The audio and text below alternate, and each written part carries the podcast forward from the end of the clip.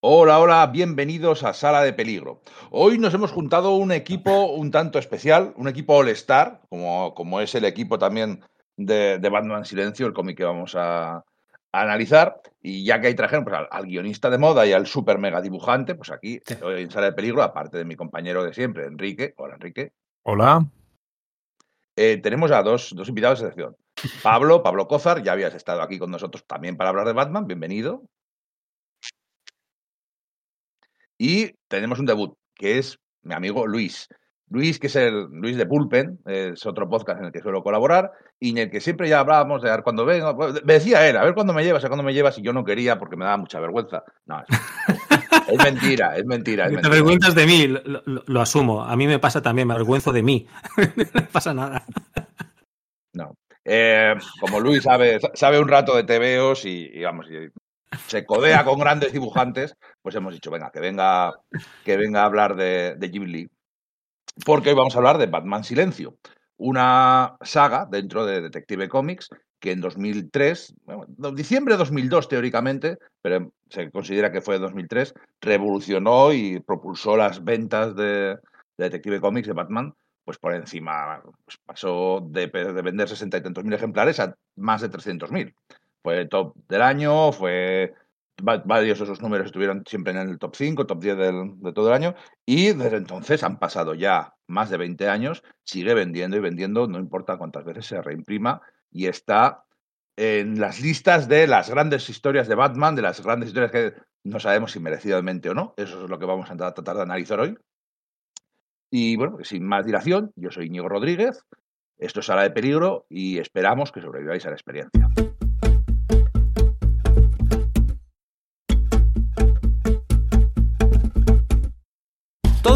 Intentando venderte algo, intentando comprarte, queriendo meterte en su melodrama, su karma, su cama, su salto a la fama, su breve momento de gloria, sus dos megas de memoria, subirte a su nube como un precio que sube, para luego exhibirte como un estandarte. No encuentro nada más valioso que darte, nada más elegante que este instante de silencio. Silencio. Bueno, eh, ahora ya está. Vamos a meternos en, vamos a meternos directamente casi en, en harina. Eh, que 2003, ¿cómo estaba Batman? Enrique, ¿qué, qué tienes que contarnos? De cómo Pues estaba Batman- la situación. La gracia es que has dicho la verdad verdadera, que vendía unos 60.000 ejemplares, que siempre estaba del 15 para abajo, y sin embargo tenemos ahí a Greg Rucka guionizando. O sea que es una, una pequeña paradoja. Parece que lo que hacía Greg Rucka, que ahora con la perspectiva del tiempo nos flipa y lo recordamos, y recordamos su Gotham Central y toda la etapa que hizo de, de Batman, eh, no, no vendía lo suficiente. Y claro, Batman es la joya la corona, como lo fue Superman en los años 60 y 70 para DC, pero ya a partir de los 80 era Batman. Y dieron un, un golpe en la mesa diciendo esto tiene que vender y ser el número más vendido. Y para ello, pues cogemos un Dream Team que consistente en Jeff Loeb.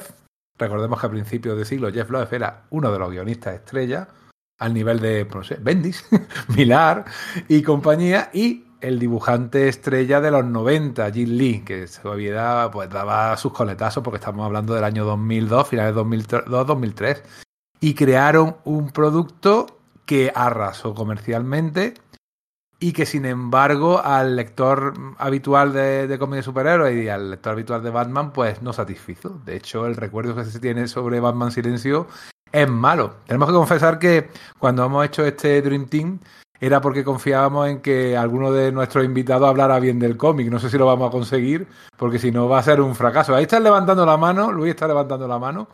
Entonces, pues puede que tengamos a alguien que, que haga algún parabién de este cómic, que por lo demás yo voy a darle caña, aunque también algún alguna cosita buena le he visto en la relectura que, he hecho para preparar un poquito el, podcast. A ver qué sale.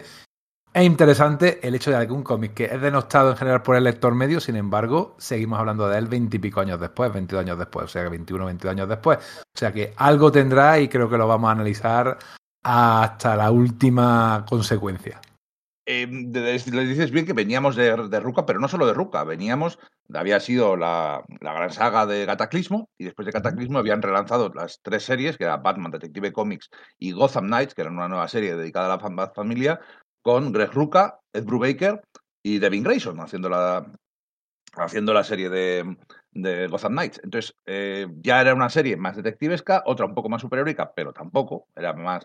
Habían relanzado, de hecho, todo Gotham. Habían puesto nuevos uniformes a la policía, habían dado una identidad más moderna, incluso también basándose parte en la serie de animación a la ciudad.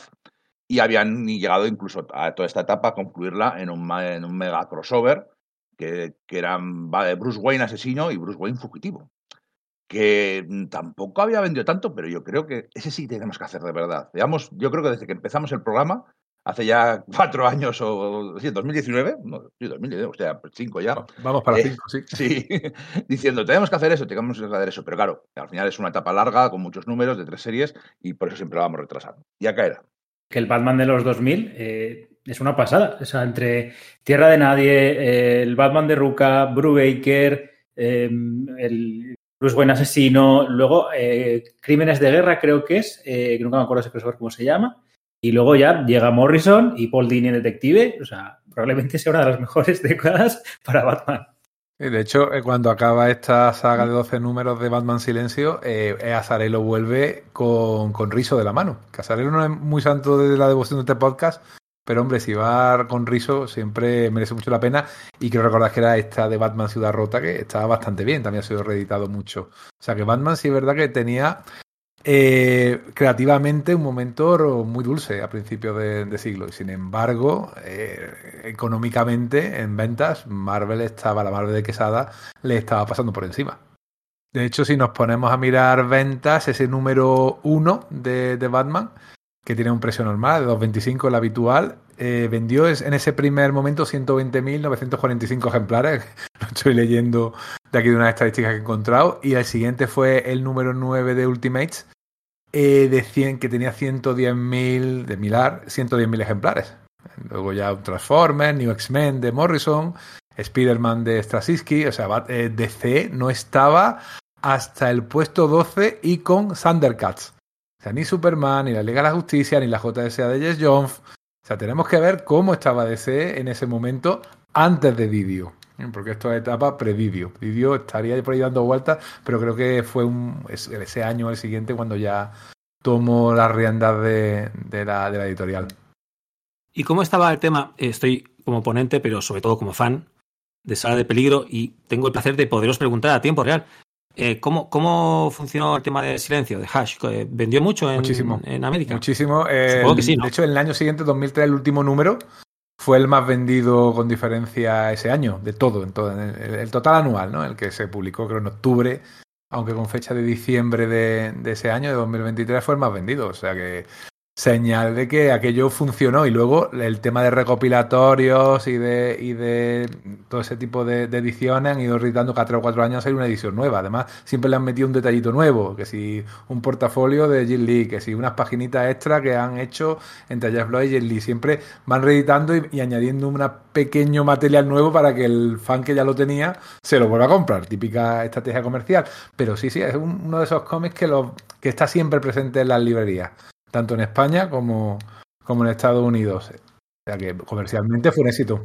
Es que tiene toda, toda la lógica. Os lo he preguntado, pero claro, tiene toda la lógica del mundo. Porque, como decíais, es una época, a mi entender, dulce, creativa, eh, al principio de los 2000 Pues eso, Ruca, luego Morrison, etcétera, Tierra de Nadie, bla, bla, bla. Pero es cierto que para entrar de cero en, en el mundo de Batman, eh, Silencio es un producto perfecto al respecto. Y, si querías entrar a medio de la carrera de las otras series, pues no era tan, tan fácil. Este es un producto hecho eh, de una manera muy concreta para que cualquier lector eh, entre de cero, conozca a todos los personajes, a la limón además prácticamente en, muchas escenas, y que en el cual incluso Batman es el que hace un, una explicación activa de qué es cada personaje, cuál es el origen de cada personaje en el diálogo interno que él mantiene consigo mismo.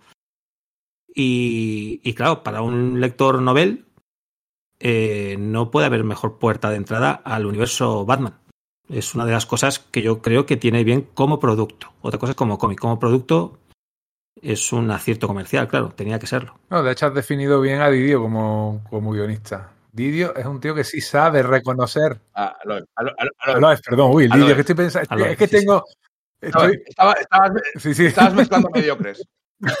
Y aún así, me, mediocres que venden. Porque Didio, la última gran etapa de DC, fue el gran protagonista para bien o para mal. Es que estaba buscando el dato de cuándo entró Didio como, como editor en jefe o editor ejecutivo. Es, la- el título en DC. Y fue justo en medio de esta saga. Eso estaba yo y ahora iba a soltar el dato y pues tenía Didio en la cabeza. Estaba hablando de Loef, efectivamente, y es su gran virtud como guionista. Sabe eh, la esencia de los personajes, sabe destirarla. Lo que no sabe es hacer historias y cuando hace una la repite, porque esta historia, yo creo que ya vamos a empezar a poner ahí algo encima, es otra vez Long Halloween, es otra vez Dark Victory. O sea, una historia en la que Batman demuestra que es el peor detective del mundo, porque no se puede ser más torpe que este Batman. Bueno, pero es que eh, las, las trampas como guionista que hace Loeb aquí son, son un poco de vergüenza. O sea, es decir, evidentemente nadie lo puede entender porque, porque no. O sea, ya, ya hablaremos de, de pactos y, y movidas que hay aquí, que, bueno, en fin, a mí me ha dado dolor de cabeza con, con la relectura. Pero yo creo que lo que demuestra este cómic sobre Loeb es que evidentemente utiliza el método Marvel y que, y que evidentemente Tim Sale es el bueno de los dos. Y, y aquí el bueno es Jim Lee. Por Jim mucho que se le critique, aquí el Sí. bueno también es Jim Lee. Cuando muchas veces cuando la gente cuando la gente piensa que le gusta Jeff Loeb, lo que le gusta es Tim Sale. Exacto. Es que no, si empiezas a pensar cuántos TVOs buenos de Jeff Loeb sin Tim Sale conoces, bueno, pues habrá gente que le guste eh, su Batman, su, su Batman Superman con Ed McGuinness, que es ab- aborrecible. Habrá gente que le guste su etapa en Superman con Joe Kelly y tal, que tenía, tenía sus cositas, aunque la acabó bastante mal. Eh, ahí tiene alguna cosa eh, medio indie al principio, pero, pero, pero leches. Lo que pasa es que es un tío que sabía lo que se hacía, que venía de Hollywood, eh, que en los 80 había hecho los guiones, bueno, guiones, bueno, es decir, Comando, se hizo el Eh, guion de ahí- Comando. ahí es porque se dice mucho eso, pero él escribió el primer borrador cuando le iba a protagonizar Gene Simmons. El borrador, de- o sea, el guion ya eh, final es de Steven de Sousa, que es el que escribió Jungla Cristal. El bueno. Vale, vale. Es que, ah, es que, a ver, es decir, tío mierda es una frase que yo, una palabra que yo todavía utilizo mucho. Yo también. ¿Ha dicho Jim Simmons el de Kiss? Sí, sí, Gene Simmons le iba a protagonizar originalmente. eso no lo sabía. Entonces, es un tío que venía de Hollywood, que había estado ahí en el meollo como script doctor, como, bueno, pues esa gente se dedica a vender y de hecho ha acabado llevando la parte de animación y de televisión de, de Marvel. Y ya no, tampoco. Ya hace un par de años que la abandonó, justo cuando la pandemia. Ahora ahora no, pero, Sí, sí. pero para hasta una década. Mm. De hecho, Jeff Loeb es el, es el tío que es, mm, es el tío que suspendió, bueno, que, que, mm, que cerró Vengadores los héroes más poderosos de la Tierra, Lobezno y los X-Men y Spectacular Spider-Man, las tres mejores series que han tenido los personajes, para luego hacer unas versiones más parecidas a las películas y más, más infantiles, por, por- bueno, no tiene por qué ser malo, pero en este caso sí lo fue. Pero está hablando de lo mal detective que era Batman. O sea, que ¿cómo se puede ser tan torpe que tú veas al tío este que llega, su amigo de la infancia que no habías conocido, y mira que la infancia de Bruce Wayne la sabemos de cabo a rabo, de repente aparece este niño que estaba siempre allí.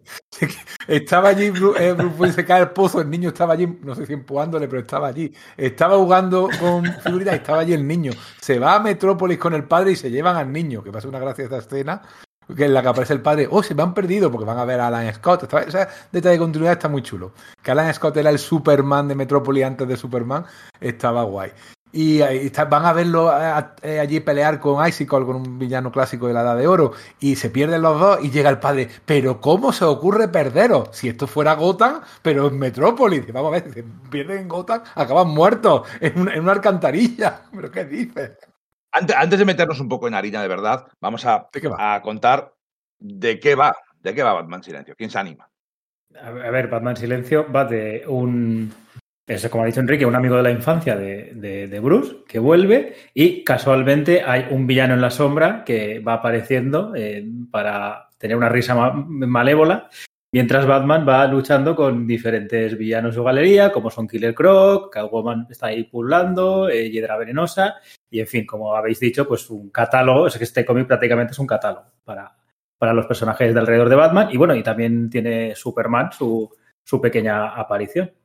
Básicamente es eh, bueno, un recorrido sobre los personajes. Hay una especie de. Aquí tampoco hay un misterio, porque. O sea, el cómic empieza, va por un lado, y luego a la mitad dice, ah, bueno, a ver quién es este tío. Pero bueno, sí, como habéis dicho, básicamente es el Halloween de Hacendado, eh, que por cierto volvió a repetirlo con Hulk. Con Hulk volvió a hacer un largo Halloween. Pero bueno, eso, un misterio y una galería de villanos que va apareciendo. Sí, básicamente es, es, es, eso. Es un expositor con todos los personajes, todo el lore de Batman. Y como os he dicho, él va explicando qué ocurre con cada uno. Y se solapan, se juntan, es una avalancha. O sea, es como un catálogo eh, inflado de todo lo que ocurre en, en, la historia de Batman, eh, pues juntito en una, en una miniserie sin solución de continuidad. O sea, eh, aparece un personaje, aparece otro. hay escenas en las cuales Incluso hay algunas en las que luego él mismo justifica, que luego cuando entremos en harina, es que es difícil no entrar en harina directamente.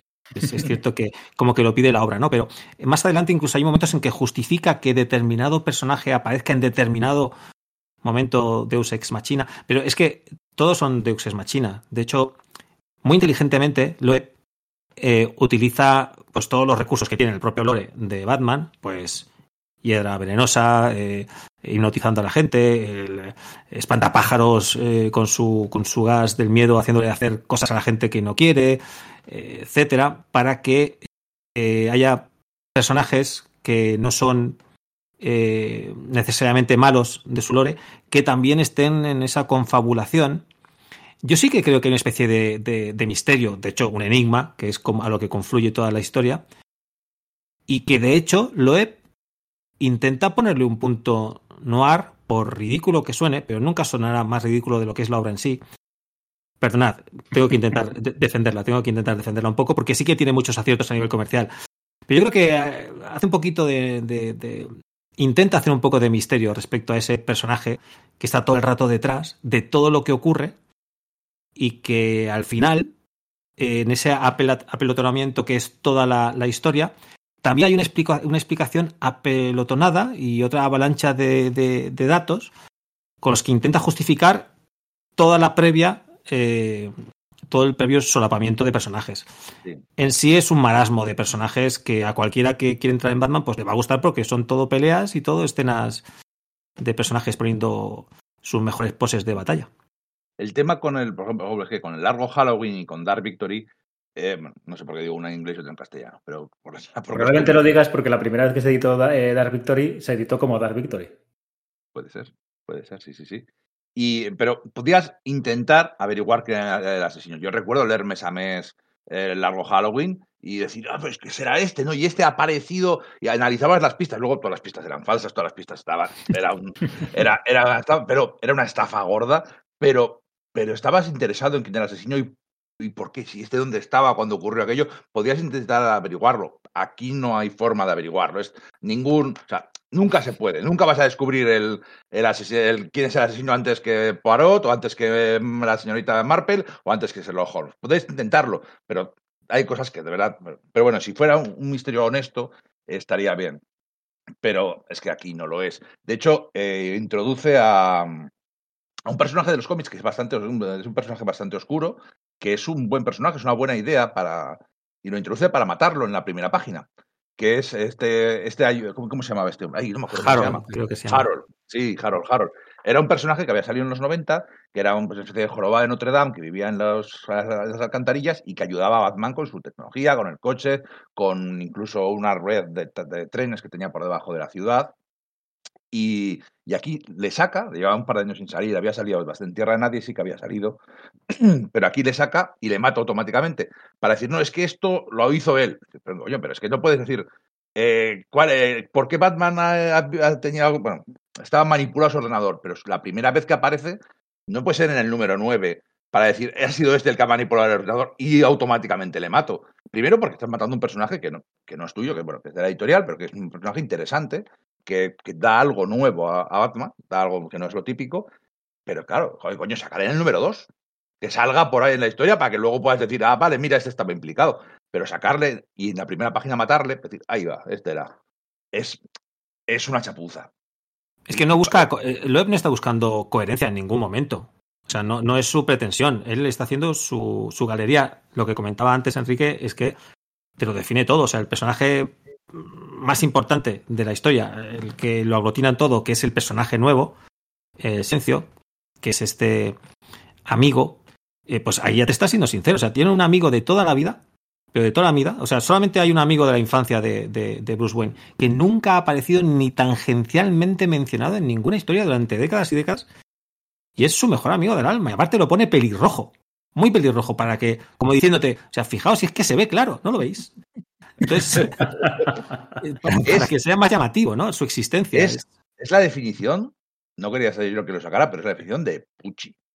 De personaje creado, personaje creado ex profeso para aparecer, ser más guay que nadie, molar más que todos los demás, y los demás tienen que morirse o rendirse, tienen que. Es como, es que fíjate que controla hasta el Joker, hasta Ras al Ghul, baila a sus órdenes, porque este personaje que he creado yo con una gabardina molona y unas vendas y con tal, es más, es más chulo todavía. Pero Es- no tan Pucci. Yo, yo creo que los iguala a Loeb, que también ahí es muy inteligente. O sea, como ha dicho antes Enrique, aquí se demuestra que Batman, o Loeb, intenta demostrar que Batman, como detective, no es que no sea bueno, es que es absolutamente idiota. O sea, hay una escena en que, en que Alfred le casi le deletrea. A lo mejor Ras al Ghul lo que quiere es que tú vayas a buscarle. A ver si despiertas. Le falta darle un pescozón para que, para que se entere. Batman, Batman se- repite lo que él dice como, como lento, ¿no? Como diciendo, ah, pues a lo mejor sí que es eso. Y entonces, para ponerle a la altura, el, villano muy inteligentemente lo ve, para que no haya un desnivel que, propicie que la batalla no sea justa, pues eh, este señor eh, dice que el motivo de su odio, que al principio pudiera parecernos que era eh, el hecho de que el padre de, de Bruce Wayne no pudiera salvar a, a su padre eh, en, en una operación y eh, tristemente muriera, pues en vez de que ese fuera el motivo de, de su ira hacia Bruce Wayne, en otro golpe de timón sabio de Loeb para, para que no estemos en ningún momento bien situados delante del cómic, eh, para que sea una experiencia realmente inolvidable, como, como lo ha sido re- revisitarlo esta mañana cuando lo he vuelto a leer, eh, lo que hace es que eh, le comenta, cuando al final le comenta el, el motivo, porque se lo tiene que comentar, obviamente, porque todo está muy explicado. Entonces le dice, mira, Bruce Wayne, si es que yo a ti no te odio porque tu padre no curara a mi padre, no, sino fue porque, eh, por su culpa, eh, mi madre vivió más tiempo eh, porque él había intentado matar a su madre para tener dinero rápido.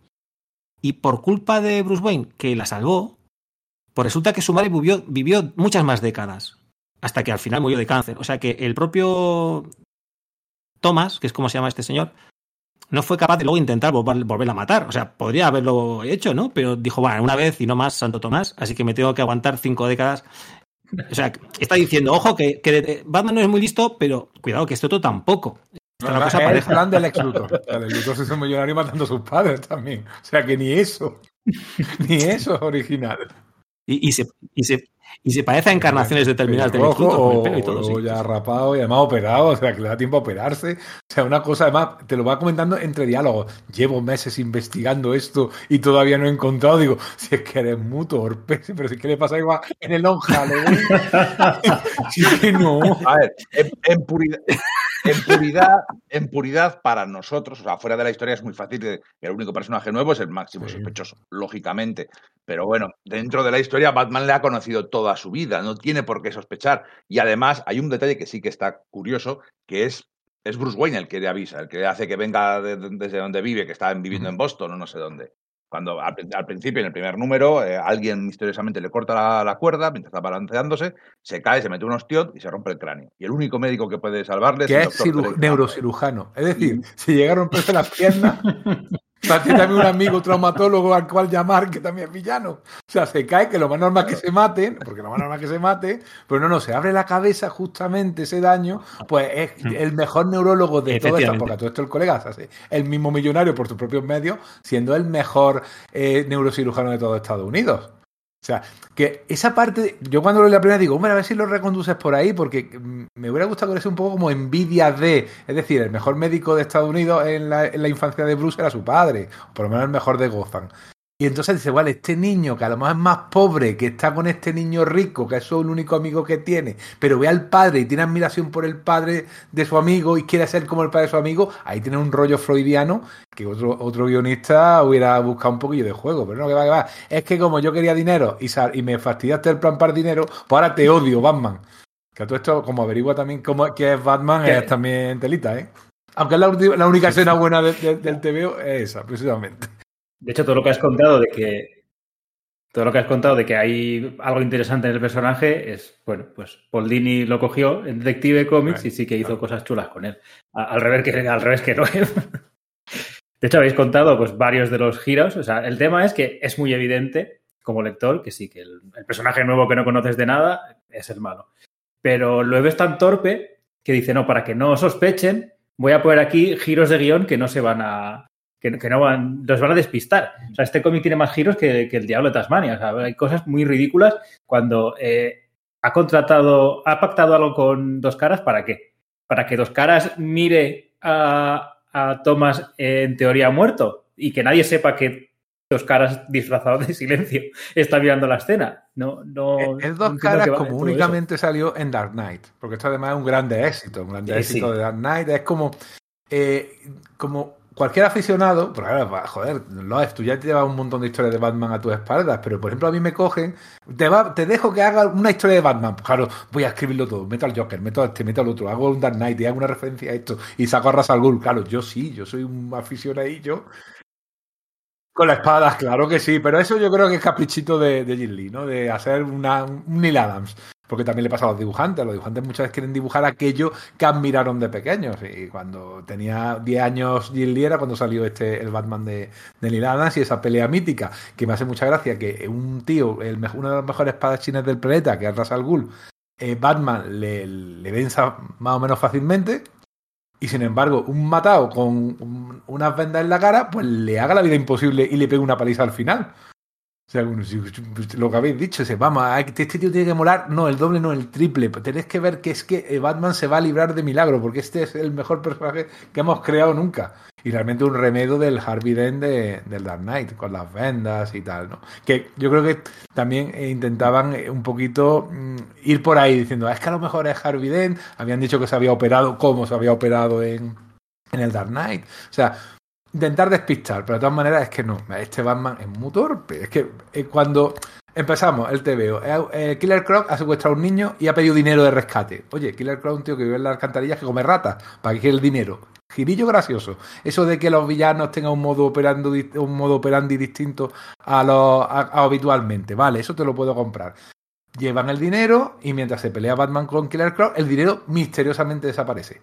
¿Dónde está el dinero? ¿Dónde está el maletín? No sé dónde está el maletín. Mira, Catwoman. Ey, Catwoman lleva detrás como un maletín. Pero ¿dónde está el dinero? Pero voy a perseguirla porque hombre, es Catwoman y perseguir a Catwoman por detrás, en fin, tiene que molar la vista. Yo qué sé, será por eso.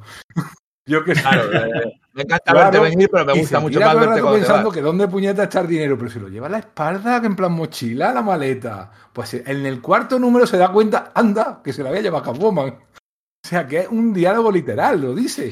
Dices tú, pero bueno, pues lo es, tío.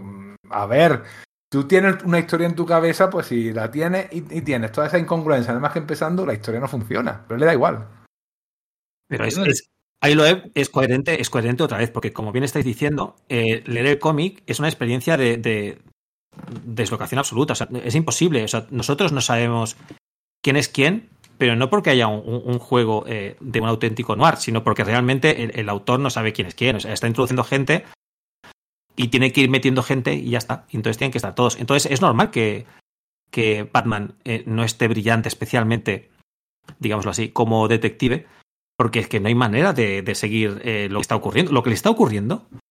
O sea, ya quisiera Morrison, cuando se pone en plan surrealista, conseguir ese efecto total de distracción de la realidad. Y entonces es normal que el pobre hombre esté un poco desbordado, porque claro, no, tiene. De entrada ya está un poco, como has comentado antes, Enrique, tal como empieza, tiene este golpe en la cabeza que es espectacular, que eh, este, este hash, que, decimos que a lo mejor no es tan poderoso como debiera o, molar tanto, pero el tío sabe exactamente el hostiazo que se va a pegar para tener una, una fractura muy determinada que él pueda operar sin que se mate ni nada por el estilo. O sea, ya partiendo de ese tipo de, de, de, cosas eh, que hace, que esas no las explica, porque lo he, yo asumo que idiota no es. Esas no se pone a explicarlas al final cuando hace todo la, la, verborrea de esto ha sido por esto y esto por lo otro. Otras sí. Y cuando empieza a explicar cosas como esta, eh, es cuando a mí me resulta un poquito vergonzoso. Aunque sea un poco duro decir esa palabra. Bueno, más que vergonzoso no la digamos, porque es dura, es cierto. Eh, innecesario. No tienes por qué explicar el hecho de que si no has explicado lo de la caída, si no has explicado mil cosas que no tienen absolutamente ningún sentido más el que tú quieres poner a todos los personajes juntos, ¿para qué te pones a explicar luego lo de que eh, en la pantalla del ordenador lo que ha ocurrido es que él ha llamado a su antiguo amigo porque hay un mensaje subliminal que se le va metiendo en la cabeza y, y este amigo cuando le opera, que se lo podía haber cargado, pero no se lo carga, le introduce algo que en ningún momento se explica en el cómic para qué diantres, sino que tiene algo en la cabeza. Superman le dice, como tienes algo ahí, como el que te dice, tienes algo en la camisa. Y Batman le dice, Batman le dice, oye, pues, pues eh, fúndelo. Y Superman le dice, pues igual, hombre, igual te hace mal, porque está en tu cabeza. Pero el otro, como es el mayor detective del mundo, le dice, no, yo sé perfectamente que esto va a ir bien. Fúndelo. Lo funde y ya no se supo más. No se supo para qué era eso, ni para qué servía, y tampoco lo explicó. Está bien que hagas eso, no le expliques. Ay, con dos cojones. Ya que estás haciendo cosas sin sentido, no te pongas a explicarlas. En el momento en que se pone a explicarlo, al final del cómic, aparte en, como en 10 páginas todo de golpe, es cuando yo lo encuentro un poco innecesario. El, el tema del, del, catálogo, ya lo hemos nombrado varias veces, que es cierto que muchos de los personajes aparecen simplemente para hacer un check. Es, ¡pum! Aparece este, y este, y este. Y, y Batman te los presenta, como has dicho. Y, y, Batman te los presenta porque se los está presentando al lector nuevo, ¿no? Esto es un cómic que está hecho para que venga gente nueva y de hecho, pues eso, vendió un montón y sigue siendo vendido. Y y hay mucha gente, habrá gente igual que oiga este podcast, que no le guste que le arreglemos con tanta saña, porque para mucha gente pudo ser su primer cómic. Para mucha gente fue su primer cómic de Batman. Y fue un cómic que decía, mira, y esta es la cazadora, que no la conocías porque no salieron las películas. Y esta es Oráculo. Y este tal, y este es Tim Drake, que es el tercer Robin, porque el segundo se murió y sale al final otra vez. O, o no. Eh, todas esas cosas. Entonces, eh, lo que pasa es que todos los personajes están reducidos a su caracterización más básica. Y ni eso, o sea, a sus tres líneas básicas de, vale, esta es la cazadora, que es una tipa rebelde, que es una justiciera que se pasa un poco de la raya. Y dice, hola, soy una justiciera que me pasa un poco de la raya. Y, y así con todos los personajes, ¿no? Crea esa tensión entre Robin y... Bueno, y sale Nightwing. Nightwing, Nightwing no, no, lo trata mal, sale y parece más guay que todos los demás, porque sí. Nightwing es más guay que todos los demás. Tiene que ser así. Pero eh, es, es, cierto, ¿no? Que, que si saca al, al, dos caras del, al dos caras de Dark Knight, saca al Batman al Ras al Ghul, saca a Superman para que puedan tener relación, porque Superman, la relación entre Superman y Batman se ha convertido también ya en, parte importante del lore del personaje, ya sí, de, de, del personaje de Batman, ¿no? Funcionan bien juntos, funcionan tan bien juntos, o opuestos, o, o uno al lado del otro, sus colores unos y otros, pues bueno, que hay que sacarlo, ¿de acuerdo? Entonces, es un cómic yo creo que de, de mínimo común denominador. O sea, todo lo que te presenta es lo mínimo para que los puedas conocer con los mínimos detalles. De hecho, la cazadora en ese momento no estaba así. O sea, la cazadora había tenido una, miniserie muy buena de Greg Ruka con Question, había tenido desarrollo de personaje. Aquí la reduce a su esencia mínima de 10 años antes, por decirlo así. Y más o menos ocurre con todos los demás. No puedo hablar de la cazadora sin hablar del terrible, terrible rediseño que le hizo Jim Lee. Que tiene algún detallito chulo al meter la cruz, pero dijo, vamos a que lleve los muslos y el estómago al descubierto. O sea, el resto está blindado, pero el estómago sí que lo enseñe, que enseñe el ombligo porque soy Jim Lee. Cuando es un personaje que, que, que, es normal que lleve ropa antibalas o ropa para prepararse para las peleas. Y dice, bueno, pues voy a, voy a llevar el estómago al descubierto porque para que lo veas, para que lo veas, chaval. De hecho, no es necesario porque, quiero decir, eh, más allá de, eso, de, de, lo ridículo de los muslos y el estómago, está dibujando a Catwoman con su traje, a, bueno, a Hiedra Venenosa está con, solo con plantitas y tal, pero que este cómic, aparte de un catálogo de personajes, es un catálogo de, culos, porque, porque hay, muchísimas viñetas que son los culos de cualquiera de, los personajes. O sea, podría haber hecho lo mismo con la cazadora sin, sin, de, o sea, sin sí, destaparla sí, tanto. Sí, o sea. Exacto, hubiera sido lo mismo. Pero, joder, curiosamente, a mí, yo soy muy fan de Jim Lee y, y a, quizá, como esto sale de peligro, quizá ya habéis oído hablar de los podcasts de 6DX y de la trivia que es de Jim Lee, de, de Chris Claremont. Un poquito, y, bueno, eh, En, en, en, la última vez, que en el último podcast que, que hablamos de Jim Lee, es que lo estábamos leyendo y digo, es que me está gustando muchísimo. Es que Jim Lee es que de verdad que molaba un montón. Y curiosamente, en aquellos era muy famoso por dibujar tías, mujeres espectaculares, ¿no? Eh, mujeres sexys, eh, muy, muy guapas. De hecho, marcó la forma de dibujar a las mujeres, bueno, y a todo el mundo durante, durante una década. Pero es que ahí, efectivamente, a Mariposa Mental, es que de verdad que, que era guapa, de verdad que estaba buena. Un poco comí, pero bueno, no es una expresión que se, puede utilizar en un podcast, estaba buena, pero es que estas, es que no lo están. Son dibujos, son los dibujos de las mujeres que dibuja, son como los que hace la gente que imita a Jim Lee. O sea, no son mujeres reales que están buenas de verdad, sino que son muñecas de, casi digitales de tetas y culo, que es que, no, me parecen atractivas. Es que toda esa gran virtud que tenía Jim Lee en los 80, aquí no la tiene. Yo es que me compré el cómic por Jim Lee, porque yo recordaba al Jim Lee de la primera etapa de los X-Men y digo, joder, este tío molaba mucho. Pero aquí, como bien has dicho, sí, se nota que ya no tiene tantas ganas de dibujar y son o sea, básicamente todas las páginas son pin-ups. Alguna puede haber alguna viñeta eh, que no, pero creo que se nota mucho que ha hecho páginas para poder vender luego los originales. Evidentemente, si, si, siempre tienes a los personajes de cara, es más fácil vender esas páginas. De hecho, hay una, creo que es en la pelea con Superman, que digo, ¿cómo es posible que haya podido hacer a dos personajes peleándose y que los dos estén mirando a cámara? O sea, no, no al final también es una virtud. Lo que pretendía Picasso, ¿no? Que todas las eh, caras de, de, la figura pues las pudieras ver a la vez. Y, y lo consigue.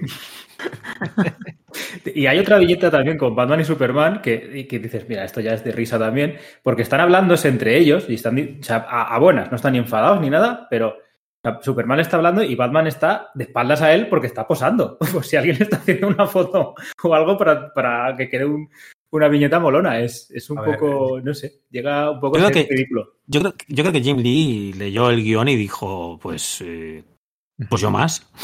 Tú vas por ahí, pues yo más. Me vas, me vas, bueno, aguántame la cerveza. Y, y más que eh, los acabados y tal, que sí, que obviamente está en un nivel bajo comparado con, con otros momentos previos de su carrera. A nivel narrativo hay algunas secuencias en que, en que él, bueno, se ve imbuido por el espíritu totalmente anárquico de la obra a nivel narrativo y también hace que, cuando lo estés leyendo, tú, tú no sepas por dónde van las cosas. Hay un par, me, me acuerdo de un par, hay muchas más, ¿eh? Hay una que es cuando están en el palco de la ópera, que es, eh, que es un momento en que aparece Harley Quinn, lo cual está muy bien porque hay una, como digo, una aparición de personajes como sería en un teatro, ¿no? Que uno se cruza con el otro y otro sale por bambalinas. Entonces, he bien pensado ahí, Loeb, que de repente aparezca Harley Quinn precisamente en el escenario de, del teatro, de la ópera, y cuando Harley Quinn creo que sube arriba para pegarse de leches en, en, hay una doble página en que la narrativa es tal en que tú tienes que optar por dónde leer, pero no en plan como las páginas eh, que hacía J.C. Williams III en, en. Es, es, en plan, eh, pues Puedes leer la de la derecha o puedes leer la de la izquierda. Y luego hay otra escena en que hay un. otra doble página, en que hay una doble escena. La retícula es de 2 por, por, por 3, o sea, son tres y tres viñetas puestas en, en, en vertical, en que una escena se. está Batman con, Selina en el zoo, si lo recordáis, y en la otra le está pasando algo a Joker, que no sé con qué personaje, pues de estas interacciones locas, no sé si sería dos caras, que de repente apareció, apareció, hola, ¿qué tal? Estoy por aquí, Estoy aquí para que sepa, para, parecerme un poco a silencio y que así la gente se confunda.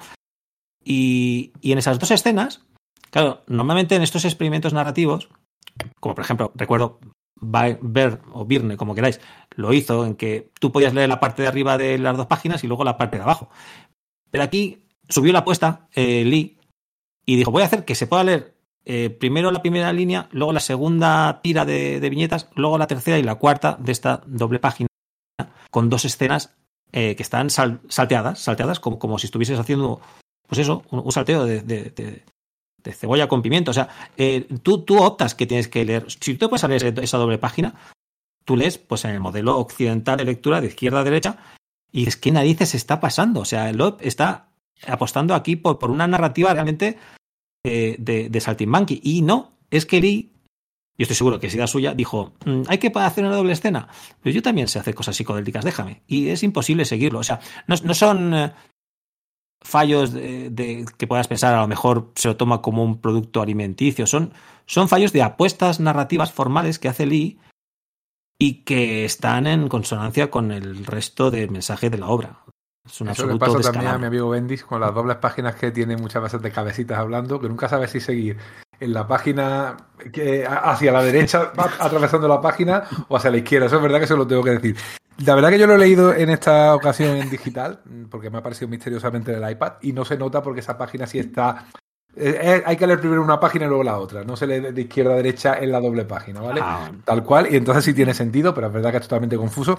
Y sin embargo, esa, esa página individual sí está chula, porque esa cuadrícula tan Moore, ¿no? De 3x3, en las cuales algunas viñetas son simples y otras es una escena cortada por la mitad, no es tan mal del todo. Incluso tiene un poco de simbolismo porque hay una escena en la que están jugando como una especie de ajedrez, una especie de Risk, un juego así de estrategia, y se ve una figura cayendo a los pies de la otra y, el- y un niño caído al pie del otro, y te está prefigurando realmente cuál es el, el asesino. Yo creo que ha sido sin querer, porque aquí no hay ningún tipo de intención subliminal de darte una información para que tú te des cuenta de que no, esto no es Watchmen, ni mucho menos. Pero, hombre, eso sí lo intenta. Y la verdad que a mí. eh, a ver, yo soy muy fan de Jim Lee como dibujante, muy poco fan como narrador. Ahí te tengo que dar la razón. Pero sí me gustan los dibujos de Jim Lee porque al fin y al cabo el cómic es exageración. Eh, eh, a ver, no todo tiene por qué ser figurativo bien o figurativo académico. Lee tiene sus propios defectos, igual que los tenía Jack Kirby. Jack Kirby tampoco era un dibujante académicamente perfecto y sin embargo, eh, lo que era Jack Kirby era inconmensurable, tanto como dibujante como narrador también, cosa que Lee pues no, no tiene. Y sin embargo aquí, eh, ese truquillo que tiene de que los flashbacks sean aguadas eh, y lápiz o. Eso está chulo. O sea, ahí hay artistas detrás. Ahí, ahí, ahí, Sí. ahí hay un artista, eso te iba a decir. Ahí hay un artista que está, que está amordazado por, por un narrador terrible, pero que pugna por salir. Y en esas, en esas ilustraciones eh, están objetivamente muy chulas. A mí me gustan. Yo iba a decir lo mismo, o sea, creo que es, son una pasada. Todas esas viñetas y todo lo que hace con, con las acuarelas, dices, es, es, lo que has dicho, digo, si es que hay un artista aquí, o sea, si, si él sabe hacerlo. Y de hecho, a, a, mí, y esto lo digo en serio, me gusta más Jim Lee cuando se esfuerza un poquito menos, que hace algún boceto o algo, o alguna mm, portada o, o, alguna firma que hace. Me gusta más ahí que cuando trabaja de verdad, intenta narrar y intenta hacerlo. Durante la pandemia hizo unos, unos ilustraciones eh, para eh, subastarlas y dar dinero al fondo que tenían las librerías americanas, que todos tuvieron que cerrar por culpa de, de la de la cuarentena, ¿no? De, del confinamiento.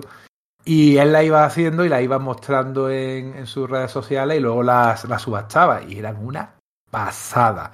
Bueno, pues ahora DC ha cogido esas ilustraciones, bueno, él es el jefe de DC, ha cogido las ilustraciones y las ha convertido en portadas, en portadas de, de algunos de los cómics del próximo mes de febrero o marzo, de este mes en el que estamos grabando, o quizás marzo, no recuerdo bien la fecha, pero lo que estoy completamente seguro es que nuestros amigos que quieran tener esas portadas y esos números especiales, que es verdad que merecen muchísimo la pena esas ilustraciones, las tienen en Radar Comics. Que como bien saben ya nuestros oyentes, eh, es nuestra librería de referencia para todo el material norteamericano. Te veo en página, ¿eh? nada de figuritas, nada de merchandising, ni una camiseta, todo es puro te veo, pura viñeta, pura ilustración. Y la podéis reservar ya en la página web de Radar Comics, que como sabéis ha sustituido al engorrosísimo sistema del previews que había cuando éramos jóvenes y teníamos que poner crucecita y como te quedabas la cruz acababas con el cómic que no querías y te lo tenías encima que tragar, ¿eh? haber puesto la cruz en su sitio, ¿no? Todo, todo eso lo podéis encontrar en la página de, de, Radar Comics y también en su tienda en Madrid, ¿no? En el pleno barrio de Malasaña creo que está, ¿no? Pues mi geografía madrileña está muy, sí. muy limitada, pero sé que, que, está muy, muy céntrica, lo hemos comentado de una vez y podéis encontrar ahí todas las novedades y la verdad que merece mucho la pena estas ilustraciones, dan para pósteres ¿eh? y eran ilustraciones que le hizo en el del confinamiento por eso, por hacer un poco de favor a, a las librerías, merecen mucho la pena. Ya ves que con más de 20 euros en el pedido, que eso ah, no es nada no, hoy en día, eh, los, los, los, gastos, sí, casi casi las, los gastos de envío son gratuitos ¿eh? en radarcomics.com. Yo he conocido Radar Comics gracias a vosotros y la verdad es que lo mejor. Radar Comics, lo mejor. Y, y los quería comentar que estas ilustraciones yo, yo, las vi también en redes y tal. Y es verdad que como casting es perfecto para este producto Jim Lee. Porque sí. todo lo que son pin-ups eh, se dan de coña. Al igual que McGuinness tampoco es un gran narrador, pero también era un buen casting para, para el, web de, el Hulk de, de web. Por ejemplo, en el Batman eh, Superman con, con, Carlos, con Carlos Pacheco, eh, le da otra dimensión. O sea, yo, yo esa lectura sí que la disfruto, pero porque Carlos sabía narrar, además de hacer eh, composiciones epatantes y, y, y, escenas muy chulas con personajes variados. Pero como opción para hacer eh, lo que, de lo que en realidad va esta historia, que es una colección de pin-ups, o sea, el, el, el, mejor y más escueto resumen es, amigos, Silencio es una colección de pin-ups del lore de Batman, más un tío con ventas que para por ahí. Eso Perfecto. la ilustración típica de Jim Lee. En esa escena que pasa en la ópera en la cual eh, aparece eh, Harley Quinn a, a, dar la lata, hay una doble página en la cual Batman se lanza hacia la típica postura Dark Knight, de, que me lanzo sobre la, sobre quien sea, ¿no? Sobre el enemigo, y, y, efectivamente la escena de culo teta. O sea, hace un escorzo de tal manera que ves culo y teta a la vez. Eso no es y luego le dispara y las balas le atraviesan. Es como lo de Pulp Fiction, porque se ve la capa agujereada por detrás y Batman no le ha pasado nada. O sea, no hay problema, ¿eh? Pero un agujero así de grande en la capa, vamos, es una cosa espectacular. Es que van de la manica eh, los efili aquí, ¿eh? Van, uff, van sin freno. Es que les da lo mismo todo. Pero que, que Jim aquí tenía 39 años, ¿eh? Es decir, que tenemos idea de como ya había, ya había creado Wildstorm, habían ganado un montón de pasta, la había vendido a DC y era editor, y aparece no, un señor tenía mayor, 43, no tenía ni 40. No, de 60. Es el 64, yo creo, ¿eh? Sí, sí, sí. Era, era de ¿Ah, los sí? mayores de, de, Image. Hombre, al lado de. Bueno, más mayor era Silvestri y. y, y... Pero yo creo que es de 60. Pero sí, sí, era un señor yo- mayor. yo es la si edad hubiera que vendido- tenía Kirby cuando creó el universo Marvel con Stan Lee. Tenía 43 tacos. Si yo, si yo hubiera tenido- si yo hubiera vendido Wildstorm, me hubiera retirado y me hubiera ido a la playa directamente para siempre. Pero bueno, oye, por lo menos el tío quería y de hecho dibujó más. No, a ver, historietas así. Jim Lee es probablemente la figura loco. más importante del cómic norteamericano de las últimas dos décadas. O sea, eh, porque un poco, o de las últimas tres décadas, pero como definió el estilo de dibujo y la narrativa, para bien o para mal, lo hizo en los años 90 y luego ya como ejecutivo, el tío es que le gusta, le gusta dirigir. No es un tío, no, no- lo hemos comentado alguna vez, no es un empresario, es un ejecutivo. Él no es como McFarlane, que quiere su empresa, su empresa, su empresa y todo es mi empresa y quiere de mí quite mi empresa. No, él en cuanto pudo la vendió, pues yo creo cuánto, a los 8 o 9 años de crearla realmente, o sea, fue nada y menos de tiempo, pero luego mantuvo los cargos de ejecutivo y ahí sigue en DC, muy discretamente, pero ahí sigue mandando, o sea que tiene influencia, te puede gustar más, me gusta, Es, es- es irre- es irrelevante, pero dice Ah, sí, vale, que es vale. 64. pues era el 64, yo creo que era mayor, fíjate, Es irrelevante, pero, pero esto demuestra que tengo la razón. o sea, Wikipedia, ¿no? Es irrelevante, pero que, que Estúpida acta, Wikipedia. ¿eh? Que conste en acta. A ver, a ver, el, dice un amigo mío que la Sí, gente verdad. no quiere ni 11 de dinero, ni agosto del sexo, ni poder. La 64, gente quiere razón. tener razón. Quiere tener razón. Sí, Pues la es- es- Eso es así. Es verdad, yo creo que era mayor, fíjate. Oye, estamos, estamos, estamos menospreciando, eh, estoy, perdón, eh, estoy menospreciando eh, lo excesivo a vosotros para quitarme culpa, pero es toda mía. El, el contenido de la historia, yo estoy diciendo que es un cúmulo de pin-ups, que también lo es, pero es más cosas. O sea, eh, en, en silencio ocurren muchísimas cosas. O sea, Loeb eh, es tan inteligente que no solamente hace que aparezca todo el lore y todos los personajes y los, y los explica eh, uno por uno, eh, incluso el origen de los personajes. O sea, ojo, no es que te diga Batman, eh, esta cazadora es que es un poco rebelde, no, te dice por qué es así, de dónde surgió y tal. no, teniendo en cuenta que es una voz en off, es Batman como recordándose a sí mismo quién era. ¿Quién era? es, que, es, que, es que si lo Sí, piensas, Es que- es tan exag- es tan exagerado que no se sostiene. De Alfred, mi viejo mayordomo, mi siempre fiel y tal. Sí, Oye, lleva bigote, está un poco calvo, pero nunca se queda calvo del todo, ¿no? Es, es un poquito. Pero bueno, eh, quería decir que sí que ocurren muchas cosas. También de manera condensada, sigue siendo eh, eh, fiel a su corpus artístico. O sea, pero ocurre que Batman empieza a salir con Catwoman. Batman se reencuentra con un resucitado Jason Todd. Batman casi mata al Joker. Tiene ese impulso y, no lo lleva a, caso, a, cabo de un pelo. De acuerdo, sin solución de continuidad tampoco, ¿no? O sea, todo, todo, todo seguido. Pero Porque aparece, aparece Gordon, que luego ya no vuelve a aparecer. Apare- aparece Gordon, aparece- siempre aparecen todos en el momento justo adecuado. La, la única que explica el por qué es la cazadora, que al final Batman, todo. Sí, tenía- estaba con la, con la chaqueta perdida de, pelotitas metálicas. la única que lo explica es la, la cazadora. Al final, la cazadora, no sé por qué, es la única que dice: Pero mira, yo estaba ahí por esto. Y es de ese tipo de explicaciones Ni que yo creo que son porque hay un momento en el cual le, le hacen una trampa entre Tim Drake, Robin de aquel momento, y Batman a Catwoman porque no se acaban de fiar de ella. Y que le has dicho tu identidad secreta y de repente ya no te acabas de fiar de ella, pero bueno, venga, vale, va. Y, y- y se, y se va, y se va en moto, se va en moto. Y casualmente aparece también con su moto la cazadora y hace su carrerita de motos. o sea, vamos, que está todo tan, tan cae todo tan en su sitio que es Ni ridículo. siquiera, ni siquiera necesitabas explicar qué hacía allí la cazadora. O sea, es que Claro. al principio dice, es la que estaba más Claro. cerca y, ca- y acude a la emergencia. Es que no Mm. tiene más. No, es Claro, igual que, to- igual que el resto de personajes que aparecen, porque sí, ¿para qué vas a explicar a una? No sé, es como fetichismo, ¿no? Por ella. O sea, hay una escena, ¿recordáis que, que, que Robin era, creo que era Nightwing, cuando están en el coche y, y Nightwing le dice, a Batman le aconseja sobre el hecho de quedar con Selina. Y es, es Nightwing, ¿no? A mí me, me hace mucha gracia porque el diálogo eh, le dice, bueno, pero siempre te va bien con las chicas, pero nunca les dices, nunca les dices que en realidad tú eres le falta decir que tú a lo mejor no eres heterosexual, Batman, y por eso no acabas de tener éxito con, con las. Pero de verdad, porque hay, un, hay una pausita que yo creo que juega un poquito con ello. Y luego al final incluso le, le aconseja, si vas a quedar con ella, afeítate. Como que ya sabes lo que habla Nightwing, ¿sabes? O sea, como diciendo, si no te afeitas, has rapas, en la duda, no sé si, ese diálogo es con... y, lo- y- y luego cuando. Es que, ojo, que él lo tiene muy en cuenta. Lo de- o sea, está todo lleno de cabos sueltos, pero en eso se fija mucho. Por eso yo pienso que lo ha hecho con cierta.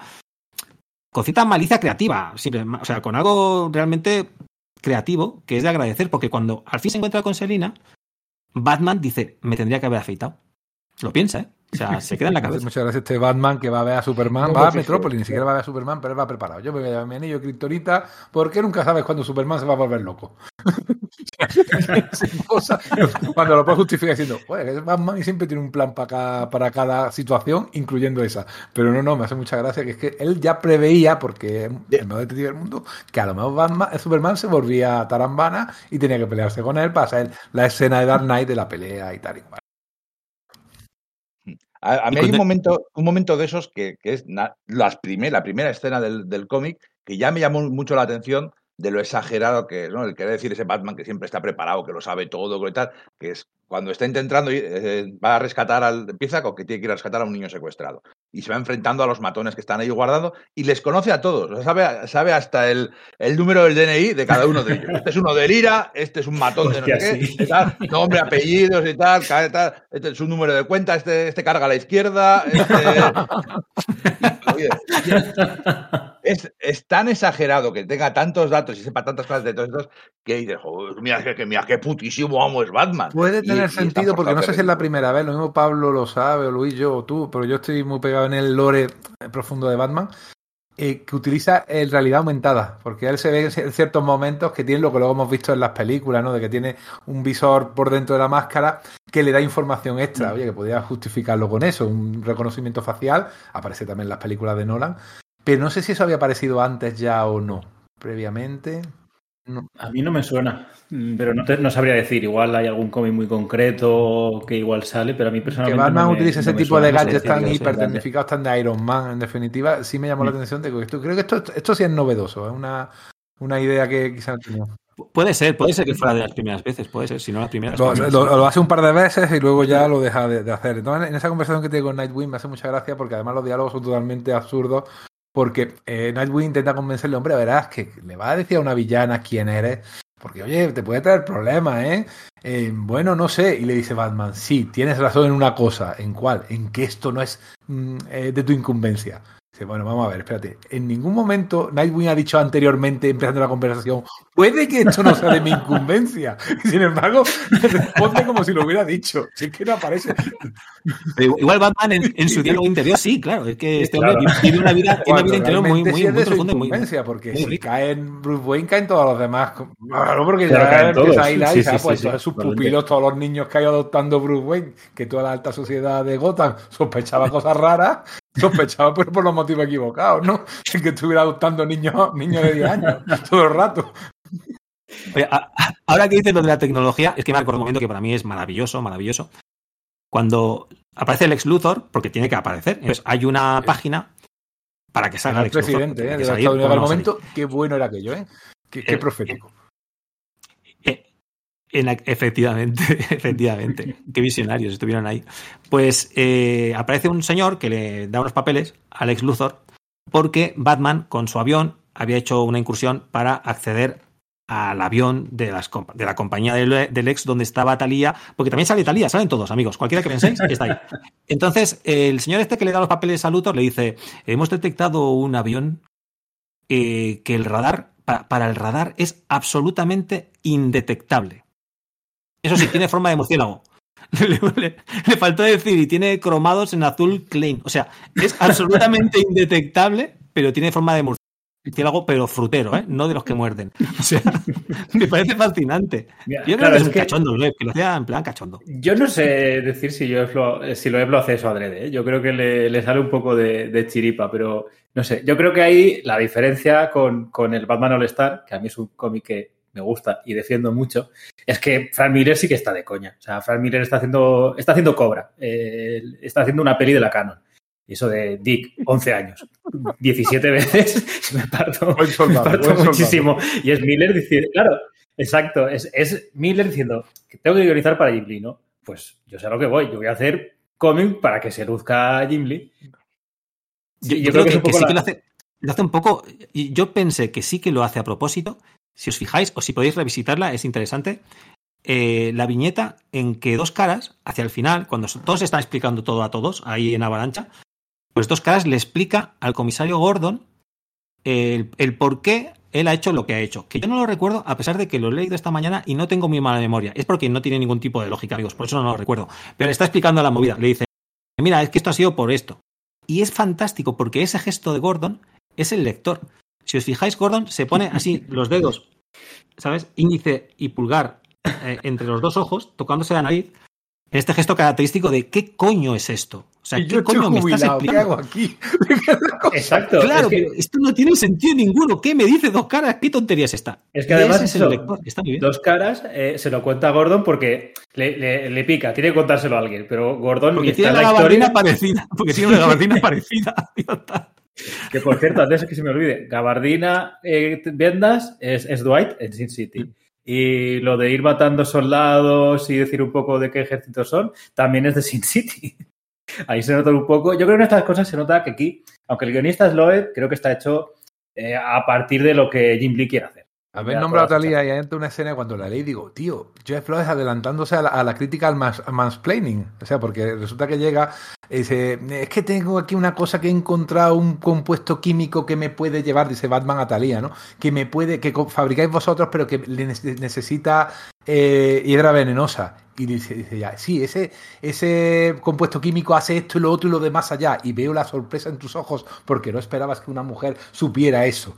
No, entonces dices tú, vaya, es que es un- una, una crítica al mansplaining. No, realmente no. Es decir, lo normal es que no lo supiera, porque una cosa tan específica que esta muchacha no ingeniera química que yo sepa, que se ha criado en el desierto, vamos, ahí en, un castillo. O sea, una cosa es que le diga, espérate, que para minimizar la ventana del Windows tienes que darle aquí. Eso sí es mansplaining. Pero esa cosa, tío, es que hasta lo que intenta hacer bien le sale mal. De hecho, eh, lo que sale, Talía estaba llevando el Corp en aquel momento, porque, porque el Luthor era el presidente de Estados Unidos. Yo no sé si fue idea de, Jeff Loeb, pero sí fue de su equipo. En la época que estaba Loeb, Kelly y toda esta gente llevando Superman, eh, sí que consiguieron. pues, eh, y de hecho, el tema de las, aunque las elecciones no están muy bien explicadas, en su momento la, cosa de que, Luthor fuera presidente fue de 2000 a 2004, en- y de hecho para mí se quedó corto, porque cuatro años de veo es menos que cuatro años reales, en el sentido, no, no- para los personajes no pasaron cuatro años, eh, pero sí que estaba bien ciertas cosas políticas. Había una cosa muy interesante que es que Luthor cuando llegó a presidente pues renunció al control de sus, de sus empresas, pero eh, publicó, pues como tienen que hacer los- todos los políticos obligatoriamente, pre- pre- presentó su- sus declaraciones de la renta y tal, cosa que luego Trump no hizo. O sea, es que el ex Luthor es más, es más legal que Trump. Sí.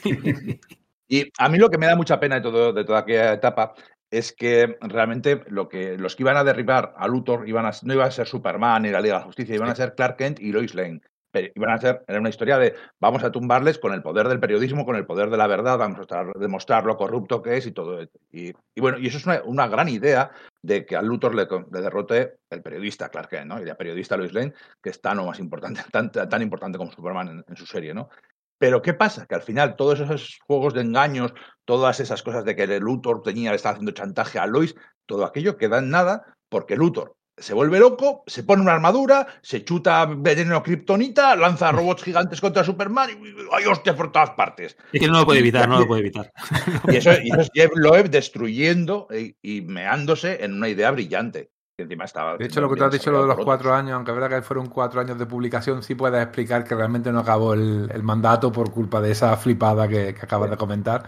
Es verdad que, que Superman Batman es- también merecería una revisitación, ¿eh? para echar una risa, porque es durillo, es durillo. Uf, es Pero duro, ese, es que- ese mecha Batman ¿Sabes? Superman, uf, que yo era, vamos, una cosa espectacular. Era el flipamiento. Decimos que Jason Aaron en Vengadores, que va. Alta política. Era un thriller político en, en toda regla. ¡Que va a caer un de kriptonita! de kriptonita y la, y la- y la culpa es de Superman. Porque patata. Y encima dentro venía Supergirl, Sí. dentro de un Eh, de Kryptonita. Bueno, vale, va. O sea, una Sí. cosa. Eh, yo quiero, quiero retomar una cosa que ha dicho Luis, que sí que, sí que es importante, que este, este cómic, aparte de, de vender, sí que ha sido influyente, eh, influyente en, bueno, pues que efectivamente es la primera vez en continuidad moderna que Batman se enrolla de verdad con Catwoman. Porque era una cosa que había pasado en Tierra 2, siempre habían jugueteado, aquí de verdad ya se, besan, se, convierten en una pareja. Al final de la historia rompen, porque son Batman y Catwoman, pero ya queda, y a partir, ya sabe su identidad, y eso ya queda y además ya a partir de ahí Catwoman ya no va a ser nunca villana como tal. Y lo otro, bueno, el, el traer de la tumba a Jason Todd, aunque en este cómic se aborte, se diga, no, no, que no es él, que es, que es Clayface, ya estaba hecho. O sea, ya- ya a partir de aquí, de hecho, son 20 años en los que Jason Todd se ha convertido en un personaje importante del lore, ya todos nos hemos acostumbrado, a pesar de que fuera algo tan abominable como resucitar a Bucky, resucitar a Jason Todd, pues, y ahora todos, todos estemos acostumbrados a que Bucky esté vivo y no le pase nada y a nadie le importe, porque no salen los TVOs casi. Pero bueno, eh, eso es algo que ha quedado y eso hay que reconocerlo, que aquí marcaron tendencia y, y Que cambiaron que la continuidad del Clayface eh, te arregla los dos puntos de giro que tiene la historia. Uno de así interesante, más o menos, que es eliminar como sospechoso a Thomas Elliot, como si no hubiéramos leído nunca a Agatha Christie, que en, en muchas de las novelas el asesino moría a la mitad supuestamente. Bueno, que ya lo había verdad, hecho el encima es verdad que cuando se caía aquella, aquel al, al agua y tal, el canijo aquel, sí, sí, desde el barco, creo recordar, ¿no? Sí, Sí, es sí. verdad, o sea, encima de eso, lo que he dicho antes, que es que encima se- es la versión hacendado de su propia historia. O sea, que una cosa es como el pizza tarradella siendo pizza para el Mercadona, exactamente igual. Una cosa mal. Seguro que Cloefel piensa, ¿quién va a plagiarme mejor que yo? No, no, a ver, Jello es como guionista, es, no son limitados, sino cuando tiene una, una idea, la repite una y otra vez. O sea, me acuerdo aquel ultimátum que yo creo que es el punto ya más bajo de su carrera, en el que era todo el rato cabezas reventadas, cabezas reventadas, canibalismo, cabezas reventadas, canibalismo, cabezas reventadas. O sea, era otra vez la misma idea una y otra vez. Y aquí le pasa lo mismo cada vez que tiene, hace una historia de Batman, tiene que haber un asesino misterioso, eh, un año entero de investigaciones, Batman no dando pie con bola, y al final juntamos a todos los personajes en la gran historia final. El esquemita, ¿no? O sea, es su propio esquema de lo que tiene que ser una historia de Batman, y él, como le, le salió bien la primera, le salió bien la segunda, y la verdad que la tercera, eh, comercialmente le salió bien, pues no le dejaron hacer más porque ya lo he mirado el dato. Dan Didio eh, llegó a, a editor ejecutivo justamente en el número 10 de esta, de esta serie. Quedaban dos números para que acabara eh, la, la saga, ¿no? De- que se publicó dentro de Batman, de la serie regular de Batman, ¿no? No es una miniserie aparte, como hoy en día probablemente harían.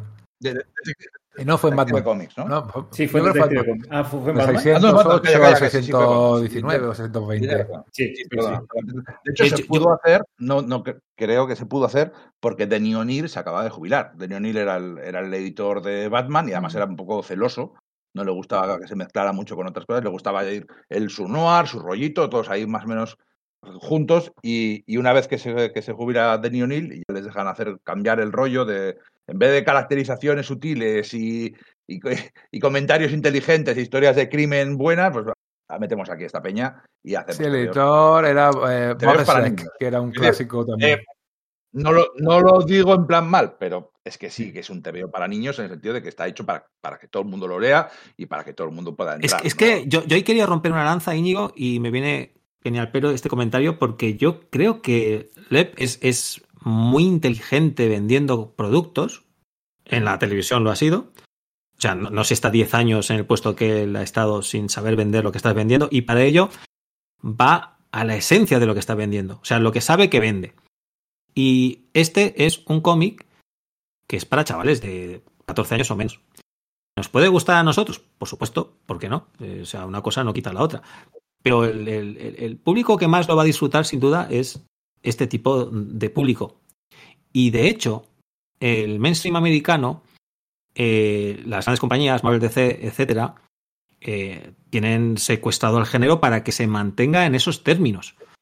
O sea, eso es lo que nosotros entendemos por comic book. Siempre es así el comic book. De hecho, cuando se ha intentado que sea de otra manera, en los 80 ya sabemos tal, pues no salió muy bien luego en los 90. Y cuando hay algún tipo de, de publicación que tenga otro tono o otro tipo de lectura, si quieres, más para adulto, pues directamente las grandes compañías, como hace Warner cuando compra una compañía indie de televisión para hacer productos para público adulto, entre comillas, o como quieras decirlo, eh, pues eh, se etiqueta como label X o se, o se pone en vértigo, es un producto vértigo, no se deja que esté dentro de, de la corriente mainstream, del flujo continuo de publicaciones Marvel DC, porque se quiere que esa mitología siga teniendo ese carácter. A mí me gustaría, es una cosa muy subjetiva y suelto aquí no sé por qué coño, porque estoy hablando demasiado, estoy verborrágico, No, lo no, siento si estoy muy verborraico. Eh, eh, el tema es que a mí me gustaría que precisamente ese tipo de, de- de historias, como esta de, de silencio, que se puede disfrutar, ¿por qué no?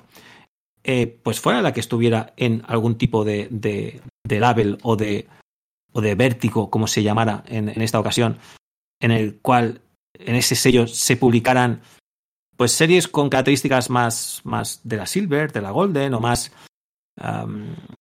más para chavales y que también tuvieran su mercado y que se permitiera evolucionar a la mitología de los superhéroes hacia otros campos en el flujo general, en la mayor productividad, en el mayor número de publicaciones. Pero eso no, no, no, no se hace así, no se quiere que sea así y no, será así. Mira, las, los- las líneas son adults y tal, eso que venden bastante. ¿eh? Y luego dentro de la propia poco. los Tierra 1, estos que sacaron de Batman, de los Titanes, de, de Superman y todo, de Green Lantern, era un poco Sí, esa los- idea que tiene. Lo del Black Label. dicho. Lo del Black Label ahora, que bueno, empezó siendo un poco de todo y ahora los Black Label creo que solo son Batman. Eh, pero bueno, es un poco la, la idea de más o menos la continuidad de lo que sabes y hacer alguna historia así un poquito diferente. Yo, yo para decir cosas buenas de, Silencio, que yo le doy mucha caña y, y en Twitter más, porque además como me gusta darle caña a las cosas, pues soy muy pesado dándole caña a Silencio. Pero yo lo he recomendado para gente que no ha leído nada de Batman. Creo que es un buen, que en ese sentido creo que puede ser un buen cómic. Para alguien que no ha leído mucho cómic y le apetece leer alguna cosa, o sea que personalmente la Red Halloween me, me- me gusta mucho más, pero eh, puedo entender que alguien que no lee cómics actualmente vea el arte de, de Tim Sale y diga, ¿esto qué es? Esto, esto no lo entiendo. Y el de Jim Lee, por otro lado, eh, lo que decimos de las poses, pues bueno, puedo entender que puede gustar. Y creo que en ese sentido sí que puede ser un, un buen cómic para, para A mucha ver, pregunta de examen, Íñigo. ¿Cuántas ediciones tiene Universal Comics de, ahora mismo disponibles de Batman Silencio? Pues ahora mismo tiene, eh, FC tiene, tiene tres ediciones, me Ajá. parece. Una edición deluxe, vale 40 44 euros, algo estilo. Una edición normal de 30 y algo. Y luego está en formato pocket de 9,95. Y, y luego, además, en, en- en lo que es en, en, en Universal, también tiene algunos de los números de Norma. Esos son los que tengo yo, los sí. primeros que editaron. Norma. Yo también, yo tengo mi, yo la tengo, yo la tengo en, los cinco prestigios de, de Norma, de, la- de aquella época. Entonces, Universal Comics es nuestra tienda de cabecera para todos los cómics españoles, para todo el cómic de aquí, todas las novedades, a través de universal-comic.com, su página web, eh, que además con más de 50 Ah, sí. euros de gastos de envío, que eso es un, un omnigol y ya está, y se te hacen los gastos, eh, salen gratuitos en, en Península. Pues bueno, ahí tienes todo lo que puedas querer, querer, todas las novedades y un fondo de armario de catálogo del copón. Sí, sí, Ahí- tienen incluso en los números de norma, tienen algunos, como has comentado, o sea que puede encontrar la edición que quiera, o sea, que el que no se la lea no será porque no quiera o porque nosotros no la hemos convencido, porque creo que estamos haciendo una labor de sapo contra este cómic, pero a ver, yo sé o, reconozco que la mayoría de nuestros oyentes habituales son que además que han leído este cómic, pero si hay alguien que también los tenemos que se está adentrando y que de vez en cuando le gusta escucharnos, cuando ve algún temilla que le puede enganchar, y Batman siempre engancha, por eso no puedo más, la verdad es que nos engancha a todos, nuestro, uno de nuestros personajes eh, favoritos.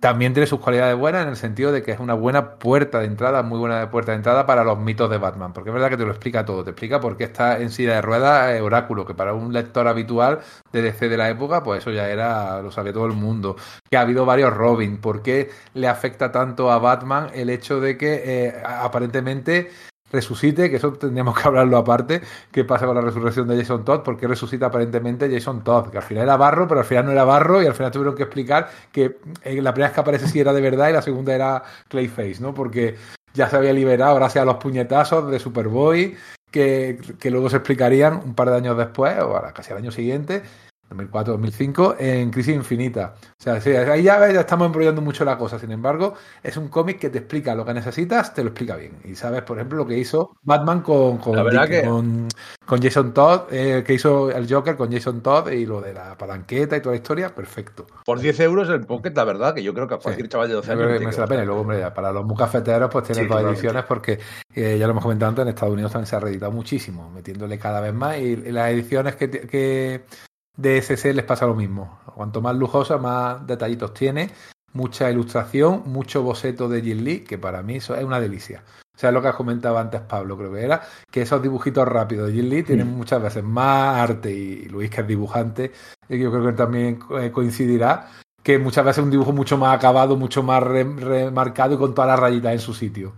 Eh, llama más la atención y, y le ves más la esencia. Dice, cuando le dices ah, que, que no es dibujante, dice que no con la cabeza. Pero, pero, pero resulta no. que va a sacar un cómic el mes que viene. O sea que está. No, eso es absolutamente mentira. Es un tal Luis, entrecomillado, además. Puede ser cualquier ah, Luis. Que, o sea que. que, que, que este tío es, es. en la portada. Es decir, que apareces con la cara llena de véndame. no eres quien decía, Íñigo. A ver. A ver, es un catálogo. Pues vamos a este cómic que sí es interesante y, y, y, no yo. Eh, es un catálogo de, de, Batman. Si te lo lees y no sabes mucho de Batman, te lo acabas más o menos rápido, porque tampoco es que sea muy largo. Y eh, ya sabes prácticamente casi todo de Batman y de sus personajes, de los personajes de su lore. Si alguien te comenta algo, pues le vas a poder contestar más o menos. O sea, eh, como catálogo funciona. Y lo que decíamos, como, como pin-ups y escenas impresionantes de depende del estilo que te guste. Es cierto que a mí me gusta mucho más Jim Lee suelto que no constreñido. Eh, y narrativamente ya ni te cuento, pero vamos, eh, sí, es cierto que a pesar de que tiene un muy buen entintador, no es que sea un mal entintador el que tiene. Eh, Scott Williams no es mal entintador, pero supongo que hace lo que puede. pero sí, yo entiendo perfectamente que, que a un chaval le pueda gustar, incluso, ¿por qué no? Insisto, o sea, yo digo que es para chavales pero a mí también me, me gustan productos para chavales. hay no motos, hay coches Eh, o sea y que- la vacueva la dibuja Mm. espectacularísima. Ostras, la Badcueva. Además, Está muy guay, está muy guay, es verdad. yo creo que la Badcueva, eh, creo que casi todos nos, nos quedamos parados viendo las referencias que hay. De, mira, este es el de Batman Forever, el Batmóvil, este tal. Eh, sí que es verdad que hay. Aunque luego le llevaría mucho Ah, más hay una escena muy pirulera que sería muy de película, decir, bueno, vamos a coger el Batmóvil, ¿cuál de ellos? Y, y, y- y de repente ves esa doble space con todos los Batmóviles a lo largo de la época subido a plataformas, que dices, claro, ahora Batman le da un botón y se baja el que él quiere, y dices tú, esto sí, esto sí lo veo yo, esto sí es Batman. Mira, de hecho, eh, no me- lo, he, lo he pensado ahora, no había llegado a la conclusión que el, eh, el Caballero Blanco, el cómic este de Sean Murphy, hacen un Ajá. poco lo que acabas de decir tú, Enrique, que, que cada uno, hay un momento en la batalla final que cada uno de, de los personajes de la Batfamilia Amigo. coge uno de los coches, de los Batmóviles de, de Batman. Esa escena está muy Sí, buena. ese no lo he leído, tengo... Uy, a mí se me Vale, encanta. vale. Echar, un ojo, echar un ojo. Gráficamente es espectacular. A mí como historia no me gusta sí, yo mucho, creo que pero un par de números no me hace mucha gracia, pero lo que tú dices gráficamente es que Murphy es muy bueno. Yo cada uno lo tengo dos veces, en el TPB americano y en los que ha sacado CC, que sacó en blanco y negro, porque creo que me gusta más en blanco y negro ese cómic que en color. Oye, ¿no, no habéis comentado que el malo al final, a fin de cuentas, eh, Es verdad. no es silencio? Es verdad, Es el, el- ¿sabes? La, la vuelta de tuerca definitiva de- del genio de Lep. O sea, que no, no es el que todos... El giro del giro del giro. Claro, no es que sea el que tenía vendas que resulta que podía ser dos caras en Dark Knight, ni el que luego tenía vendas que efectivamente eh, podía ser el amigo eh, resucitado en la fosa de Lázaro, ni siquiera era Ni Jason ni Todd era Jason Todd. que pudiera haber sido. No, no, no. Es de todo el lore de Batman el que, el que pensó, el que era el más choto de todos los personajes, el que tenía menos gancho, pues este va a ser el genio criminal. Está muy bien ahí, Lev, ¿no? A ver, No. Sí, sí, absoluto. Está bien porque aparece en medio de la historia y Batman lo desdeña como diciendo, no, no, él no tiene nada que ver con esto porque hace lo que hace siempre mientras el resto de personajes tienen un modo operandi totalmente distinto. Entonces tú piensas, bueno, vale, lo ha metido ahí porque como tenía que meter a todo... Ahí ya juega con sus propios tropos. Los eh, eso, como tienen que aparecer todos los villanos, pues bueno, también aparece el acertijo porque tenía que aparecer.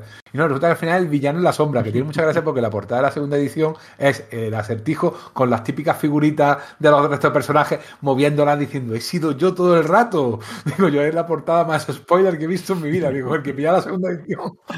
Es, es curioso que esto es de 2003, eh, es el mismo año que salió la película de Sí. Daredevil.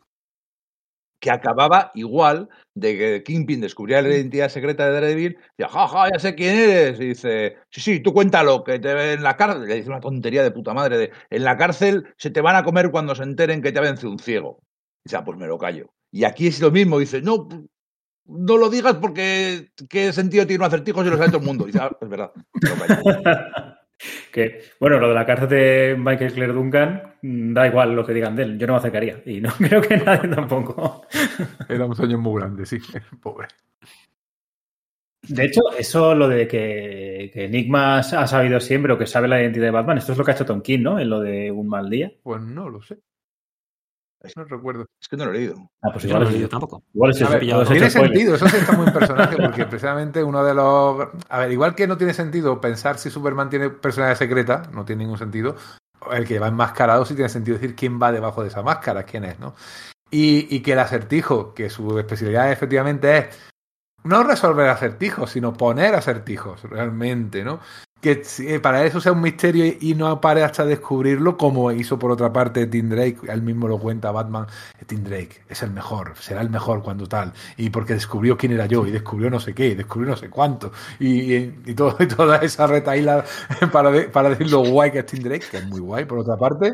Pero, pero es que dice todo eso, Enrique, dice todo eso. Sí, sí, y, no, perdona, inserto, luego continúas, pero es que me ha venido a la, la mente a la cabeza y tengo que sa- sacarlo porque si no esto es malo para el cuerpo. O sea, dice todo esto de Tim Drake y luego hay una escena que recordaréis en que Batman está con Tim Drake en una azotea y Batman se lanza a luchar contra, no sé, el que pasara de, de, de- de turno por ahí, porque pasan todos. Y Tim Drake le dice, no te acompaño. Y le dice, no, porque te necesito, necesito dos ojos ahí que controles por si sale en malo maloso. Que el, el de las vendas. Y justo, o sea, esto en tres viñetas, en tres viñetas. En una viñeta está Tim Drake mirando al que, como tú dices, antes había glosado todas las, a- las aptitudes que tenía como detective de la hostia Batman. Sale así mirando para adelante y detrás sale susurrando, de hecho, sale susurrando, ¿eh? silencio, diciendo, "Eh, estoy aquí. Y Tim Drake ni se da la vuelta ni nada. Porque y- muy bajito, que otra. Lo dice muy, lo dice muy, muy bajito y tan, Hash- tan buen detective, a lo mejor no es. Y le creo que Hash era susurro. Sí. O sea, yo, eh, la primera vez que vi la historia, que así, le- además la leí en inglés, y yo creí que se reducía como susurro, porque como todo el rato hablaba así bajito y en susurro, pues no, no, ya silencio. No, pero es que eso, eso, Hash. eso hubiera tenido lógica, Enrique. Claro. Eh, No. De hecho, ahora que lo has dicho Enrique, sí, yo creo que Hash se Sí, traduciría es que no mejor lo como sé. susurro que como Venga, vamos a silencio. buscarlo en el diccionario.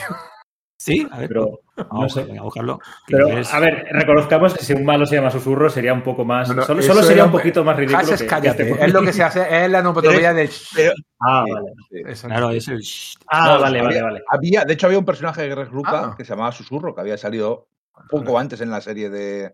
Era una. Y en una Barrio Sésamo había dos personajes, uno era grito y otro susurro. ¿eh? Y eso ya para los viejos del lugar, quizás os acordáis. Eso es, Todo el eso no es mi mío, sea, pues cuando salía Ma- María Luisa Eso no salía en. Yo, eso- yo- Eso ahí no sale. No salía en Espinete. de la, de la gallina caponata. Sa- Sale Lady Shiva, también recordémoslo. Eh, Es podríamos hacer un juego de haber un personaje que no salga. Porque no sale el pingüino. No, pero ah, en, tanto en Largo Halloween como en Victoria Oscura, cada vez que sale. No, en Largo Halloween no sale el pingüino, en Victoria Oscura sí, pero para hacer un poco el ridículo. Yo creo que es un personaje que no le debe molar mucho a Loeb. No siempre evita. Siempre, siempre, nunca, nunca lo saca. Y si lo saca es, es para, para eso, para que quede mal. Es verdad, no sale el pingüino y. no es que el pingüino en una pin-up no queda bien. No, claro, no no. da El, juego. el- el pingüino, a mí, cuando lo han puesto de jefe mafioso ahí en el Iceberg Lunch, bien, pero el resto del tiempo no es una puta mierda de villano. Ya. De- tiene paraguas y, le gustan los pájaros. Pues Sí, vale. eh, de hecho, de hecho Tim Sale también lo, lo dibuja hasta feo. O sea, creo que es el, el- no le debe gustar tampoco mucho porque es el Mira, no, peor no diseño sale Mr. Frío. los Eh, por ejemplo, no sale. Eh, sale no, Tampoco sale. no sale Bane, Ni, Ma- ni Man Bat. ni no, no. Man-Bat. Eh, pero, Pero pero nos vamos, parece de entre los maravilloso 10 o 12 que se pueda hacer que- principales salen casi todos. con esta miniserie. Claro, es maravilloso que con esta miniserie tan cortita que tengo en las manos podamos enumerar los que no salen del lore de, de Batman. Es maravilloso. Menudo apelotonamiento. Fantástico. Sale, sale en una escena totalmente random y encima mal, mal caracterizada eh, la doctora. ¿Cómo se llama la doctora? Eh, Leslie Tom- Tom- Tom- Tompkins. Sí. Sí, lo iba a decir antes y se me ha olvidado. Sí, es verdad que hasta saca a Leslie Tompkins. Que no sé si por esa época. Bueno, si en Tierra de Nadie tiene algún papel para relevante. ¿no? presentarle a Tommy. Sí. Hola, Tommy, mi mejor amigo, si no lo había visto en mi vida. A pesar de conocerte toda la vida, yo no lo había visto.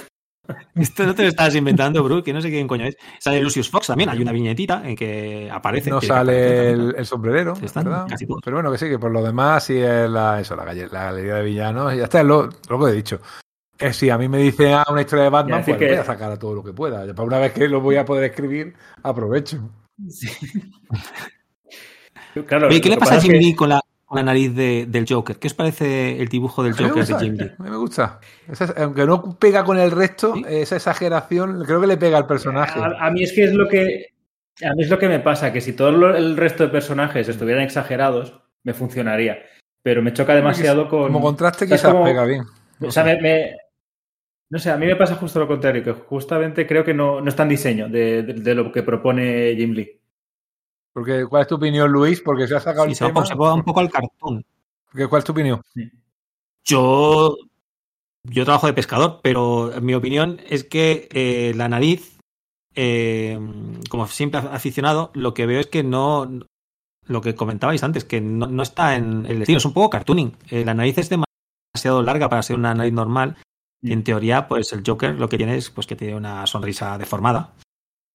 Pero la nariz no es que sea especialmente un rasgo distintivo como sí lo es del pingüino, ¿no? Que sea tan alargada. Es que yo no recordaba. Sí, Este como cómic- una serie, una serie de animación. Eso iba a decir, No, que igual Es más. García Eso igual viene de- hacía la la serie, alargada, Alan Davis, que seguía mucho a García López cuando dibujaba a Batman, también la hacía alargada. Es una cosa que va y viene, que según los dibujantes lo... Sin embargo, por ejemplo, eh, Frank Miller no, Frank Miller realmente era una cara normal. O sea, no, no era más exagerada que el resto, que ya eran exagerados de por, ti- de por sí cuando lo hizo en, en Dark Knight. Que también depende. Pero pega, pega quizás por eso, por, por contraste, porque además son todos tan guapos, están todos tan buenos y, y tienen unas posturitas tan guay. Porque sí, efectivamente hay culo de Nightwing, Está- ¿eh? que nadie diga que no, que también hay culo de Nightwing como tiene que ser.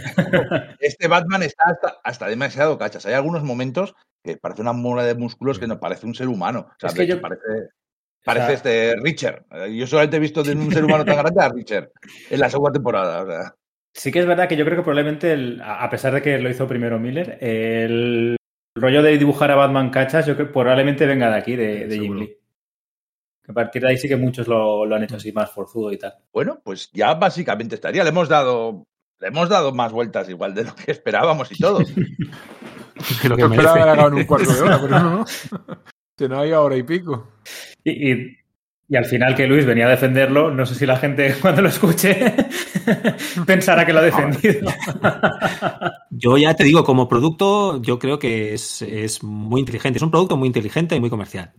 Sí, sí, Sí, yo creo que demuestra aquí Loeb que, que lo que le mola hacer o que lo que le gusta es, es hacer blockbusters en, en su definición más pura. Un blockbuster que puedas, en este caso, leer de, de una forma fácil, que no te compliques mucho la vida y, y un poco disfrutar visualmente de, lo- de- de eso, eh, valga la redundancia, de lo que estás viendo. Bueno, pues hasta aquí hemos llegado. Espero que la gente lo haya disfrutado. Por lo menos oye, hemos, hemos pasado un rato entretenido y hemos comentado, hemos hecho algunas risillas. Muchísimas gracias por venir, Luis. Gracias a vosotros por invitarme, muchísimas gracias. No va a ser la última, ¿eh? Ya lo, que lo sepas. Uy, qué ilusión. Yo, yo encantadísimo. La próxima vez le dejamos elegir el cómic, algo de José Luis García López. Sí, por favor, por favor, que, que Tindería. sea, otro, que sea otro rollo. Tinder así, que, que, que grandes. Eso sí. Y Pablo, pues lo mismo te digo, no, no será la última vez y muchas gracias por venir. Ya, yo, yo encantadísimo, encantadísimo estar aquí. gracias, gracias. Y nada, pues Enrique y yo nos despedimos. Esto ha sido Sala de Peligro y esperamos que hayáis sobrevivido a la experiencia. Adiós.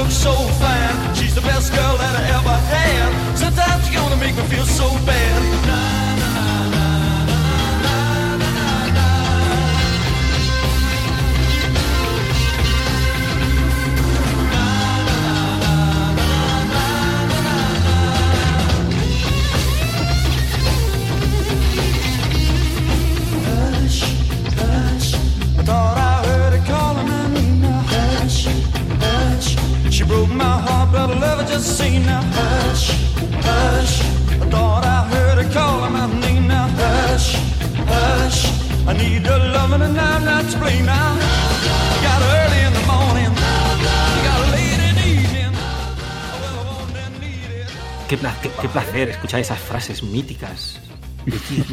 ¿Sabes? De verdad, no digo broma, que una emoción. Radar Comics, ¿no? Sí, rodar cómics, eh, que sobreviváis a la experiencia, no sé, qué guay, qué guay, me ha gustado. Tener, tener latiguillos es muy flow. Sí, también. Pero, pero, pero vosotros en bien, la verdad. Yo intento controlarme, pero es que no, no podía, no podía. He intentado, pero no podía. no. Yo me he controlado mucho para lo que suelo decir de, de silencio. Es que encima lo tenía reciente, me lo he leído esta mañana y de verdad, me lo estaba leyendo indignadísimo. Decía, pero qué mierda es esta, con razón lo vendí. Seguid. Te, te creías que iba a ser fácil de, de defenderlo. Yo no, sí, sí, por supuesto, lo defiendo, claro. Sí, sí, sí. no, yo, es que Yo- soy un bucazo, soy un bucazo. Yo me dormí el otro día leyendo este cómic. Lo prometo. Yo no podía, yo estaba tan indignado que no me podía dormir. Yo estaba leyendo decía, no puede ser verdad, no puede ser verdad. Enrique- Ay, ¿Qué coño defiendo? Di, di, Pablo, di, Pablo. Sí, que se me ha olvidado eh, decir la, la portada que te envié, que debe ser muy reciente de, de la época de cuando se publicó, que ponía con un sello arriba que pone y después de Watchmen, ¿qué viene? Sí. Ya, que comentado, qué bueno, ¿no? se, me ha, que se me ha- se me ha ido, se me ha ido. Bueno, Enrique se está riendo porque ya tenemos escena post créditos, pues una vez que habéis dicho las cosas de verdad. He caído. Maldita sea. Es un Pedro. Mira que lo, lo he hacer, pero he un gran producto, un gran producto, un gran producto. Muy inteligente el web. Un gran producto de cómic para vender. Eh,